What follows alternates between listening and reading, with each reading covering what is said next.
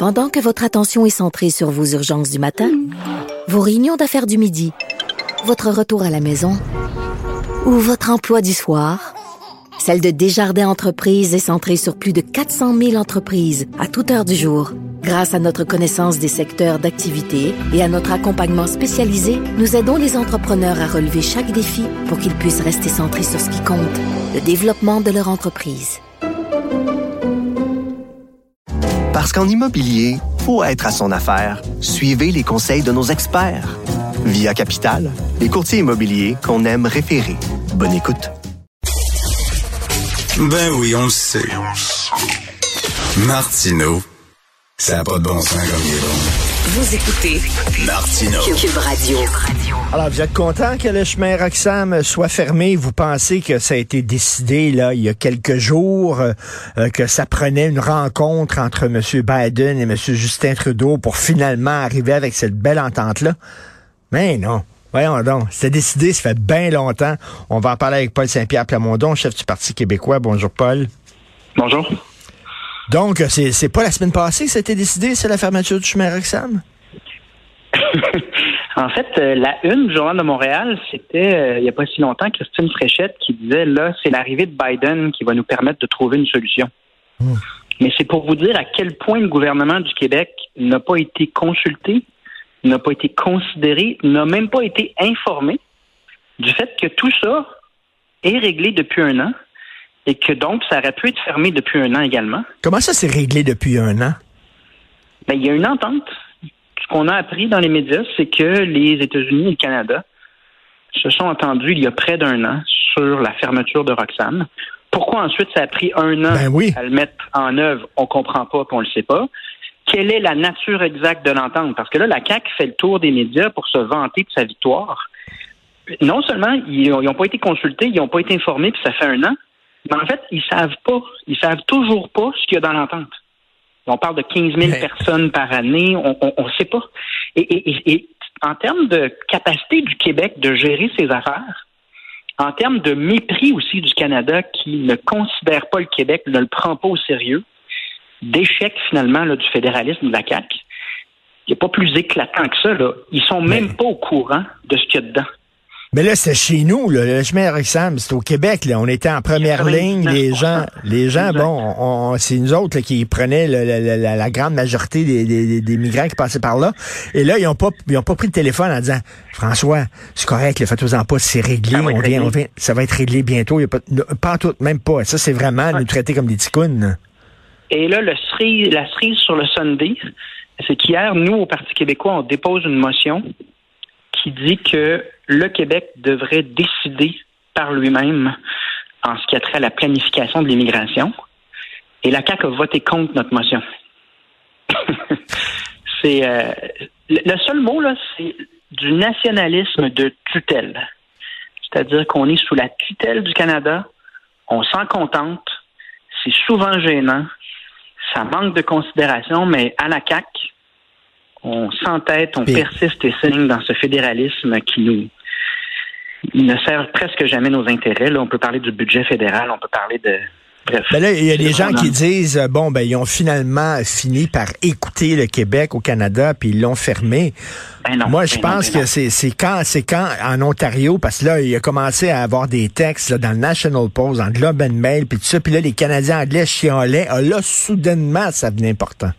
Soudainement. Ça, ça, euh, en fait, on ne le sait pas exactement pourquoi Justin Trudeau, après six ans de tentative de mettre sur pied un modèle d'immigration en parallèle du modèle officiel, parce qu'ils n'étaient pas tous des réfugiés, il y avait plusieurs personnes qui étaient en fait des immigrants économiques qui voulaient améliorer leur sort, je les blâme pas, mais le fait est que c'était une immigration absolument pas planifiée pourquoi tout d'un coup cette tentative de contraindre le Québec à une immigration imposée par le fédéral qui n'est absolument pas démocratique, pourquoi Justin Trudeau a senti que là, il pouvait plus continuer dans cette direction-là, on le saura pas. Mais le plus frappant, c'est que le gouvernement du Québec non plus ne le saura pas. Mais- Et euh, le gouvernement du Québec sait toujours pas ce qu'il y a dans l'entente, mais fidèles à leurs habitudes, la CAQ, ils sont jamais à court de vantardise. Ils, ils ont comme pas de gêne. Donc, ils font la tournée des médias pour s'auto-vanter, s'auto-féliciter de ça. Alors que c'est. Moi, je suis abasourdi que le Québec n'ait même pas été informé, consulté. Ça fait la, une des médias depuis euh, plus d'un an. ça fait trois ans qu'on parle de ça.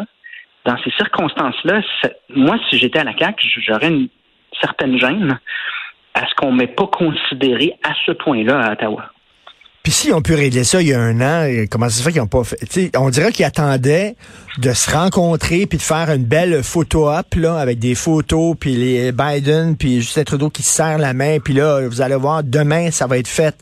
Euh, ben, s'ils ont pu faire ça par vidéoconférence ou par téléphone, pourquoi... Euh, ils l'ont pas fermé rapidement. Donc, ça veut dire que pendant des mois, peut-être qu'on aurait pu fermer ça. On avait les moyens de le fermer. Il y avait une entente de signer, mais on a laissé quand même les migrants rentrer parce qu'on attendait la photo-op. Peut-être c'est ça, peut-être c'est autre chose, puis on le saura jamais. Et c'est ça le prix de ne pas décider par nous-mêmes. C'est ça le prix de laisser un gouvernement qui n'est pas le nôtre décider de choses qui sont sur notre territoire un gouvernement aussi qui est fortement influencé par l'idéologie, très idéologue. On entendait encore dans les derniers jours dans les médias des, gens qui nous expliquent essentiellement que c'est inacceptable, c'est toujours inacceptable de fermer Roxham, puis que la seule solution, dans les faits, c'est d'abolir les frontières. Ils ne le disent jamais comme ça. Là. Ils disent jamais qu'il faut abolir les frontières. Mais il y, a, tout un courant idéologique qui, dans les faits, ne nomme pas son nom, c'est l'idée qu'on devrait abolir les frontières et laisser un nombre illimité et non planifié euh, de personnes rentrer sur le territoire, puis ensuite normaliser tout le monde euh, si euh, ils n'ont pas le statut de, de réfugié, ce qui, de notre point de vue au Parti québécois, ne fonctionne pas sur le plan du logement, ne fonctionne pas sur notre capacité à livrer des services sociaux comme l'éducation et la santé, et ne fonctionne pas sur le plan de la langue française. En fait, c'est un plan pour avoir la certitude que la langue française euh, ne survivra pas au Québec. Paul Saint-Pierre Plamondon, je vais prendre une image très claire que tout le monde va comprendre. Joe, il est locataire. Il est locataire, puis il décide de sortir de son logement puis de partir, mais il peut pas barrer la porte de son logement parce que c'est le propriétaire qu'il faut qu'il barre la porte. Lui, il n'a pas le droit de la barrer. Pourtant, il est locataire de ce logement-là, il vit là dans ce logement-là, mais non, c'est seulement le propriétaire qui va pouvoir décider quand il barre la porte et quand il ne barre pas. C'est ça, là. Ah, mais c'est pire que ça. C'est pire que ça. Le propriétaire, il n'aime pas le locataire, puis souvent, dans l'entrée de l'édifice, il publie des notes méchantes sur ce locataire-là. Puis ce locataire-là, quand il y a des dégâts d'eau, quand il y a des problèmes, il s'en occupe pas du locataire parce qu'il l'aime pas. Il l'a dit à plein de reprises. Mais le locataire, pour une raison qu'on ignore, s'entête à rester là, coûte que coûte, parce qu'il a peur de déménager. Il a peur que les boîtes aient des trous, ou je ne sais pas s'il a peur. Je ne sais pas de quoi il a hmm. peur. Mais il y a un prix à demeurer chez un locataire qui t'aime pas, il pourrait, qui veut pas s'occuper de tes affaires euh, pourtant de base. Puis il pourrait s'acheter une maison, Joe, au lieu de dire tiens, au lieu de donner mon argent au propriétaire, puis il a participé à l'enrichir, je vais donner de l'argent à la banque, puis ça serait ma propre maison. Mais en tout cas, ça, on peut en parler longtemps. Autre dossier. C'est tellement plus beau. Moi, j'ai des plans de décoration pour cette nouvelle maison-là. Ce serait superbe. Et Paul Saint-Pierre Plamondon, aujourd'hui, euh, le ministre Dubé va secouer parce qu'il y a un mot hein, pour shaker, shaker c'est en anglais, mais secouer les colonnes du temple. Euh, on a vu ce qui est arrivé avec la policière Maureen Bro. On espère, on espère qu'on va parler de santé mentale aujourd'hui? Ben, je veux pas te décevoir, là, puis je, je croise les doigts, mais le budget vient d'être adopté, puis c'était une des faiblesses que nous avons soulignées au Parti québécois. La, stratégie, les budgets en santé mentale, c'est nettement insuffisant et c'est rendu une menace à la sécurité des policiers, des gens qui prennent une marche euh, tranquillement à Mkoui, euh, des euh, CPE qui euh, je ferai pas la liste de toutes les mmh, horreurs qu'on a mmh, vécues. Mmh. Moi, sur le plan personnel, c'est très difficile à vivre comme politicien parce qu'on se rend sur place, on le vit avec les gens. C'est on a un enjeu euh, important sur le plan de la détresse psychologique. Je parlais à un policier, il dit 70% 60-70% des appels qu'ils reçoivent, c'est pour régler des cas de santé mentale. Mais c'est ça. Donc, les budgets, puis l'État ne joue pas son rôle. on a un ministre qui nous donne euh, des lignes de communication rassurantes, là, mais qui ne correspondent à rien de précis dans le budget. Il y a des sommes supplémentaires, c'est juste en lien avec l'ampleur puis l'importance de ce sujet-là.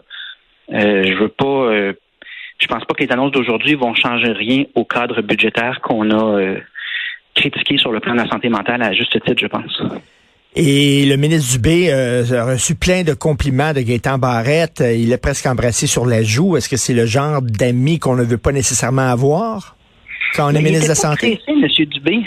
En chambre hier, c'était comique parce que M. Dubé n'était pas pressé de tenir par la main M. Barrette, puis on sent que M. Barrette veut vraiment lui tenir la main. il, veut, il, il, veut, être son ami. Voilà, pressé. Il, il, là, toute la discussion euh, portait sur le fait que Gaétan Barrette était à la CAQ. Puis, euh, mais il y a un autre problème là-dedans, c'est que on essaie de discuter intelligemment de ce que M. Dubé va faire. On se trouve à jaser beaucoup de M. Barrette parce que Christian Dubé a cette manie, puis la CAQ le fait tellement souvent aussi en temps de pandémie, de faire couler dans les médias des trucs qui ne sont pas chus des élus. Moi, je ne l'ai pas devant moi, son projet de loi. Donc, on se trouve à commenter ce que la CAC décide d'envoyer dans l'espace public pour son marketing, là, pour ses communications. Là. Christian Dubé, c'est le champion de ça. Là. Il nous a conviés à une mini-révolution. Il a fait un groupe d'urgence pour euh, s'attaquer aux problèmes de la santé. Il a convoqué tout le monde à un plan révolutionnaire en santé. Euh, les Top Gun, shaker la colonne, les colonnes du temple. Si vous faites la recherche sur les sorties de Christian Dubé qui ne correspondent à rien dans la réalité, Et- là, qui sont juste des énoncés d'intention, vous allez en trouver une dizaine. Et là, il dit qu'il va mettre les syndicats, les corporations professionnelles au pas, alors que, alors qu'on a dû reporter de trois ans un truc aussi simple que le transfert de données. Pourquoi? Parce que les fonctionnaires résistaient au changement. Les fonctionnaires à l'informatique voulaient rien savoir, ils ont résisté, fait que on les a, on les a pas mis au pas, on a repoussé le préambule. Puis là, on est en train de nous dire qu'on va pouvoir mettre les, les- les médecins spécialistes au pas.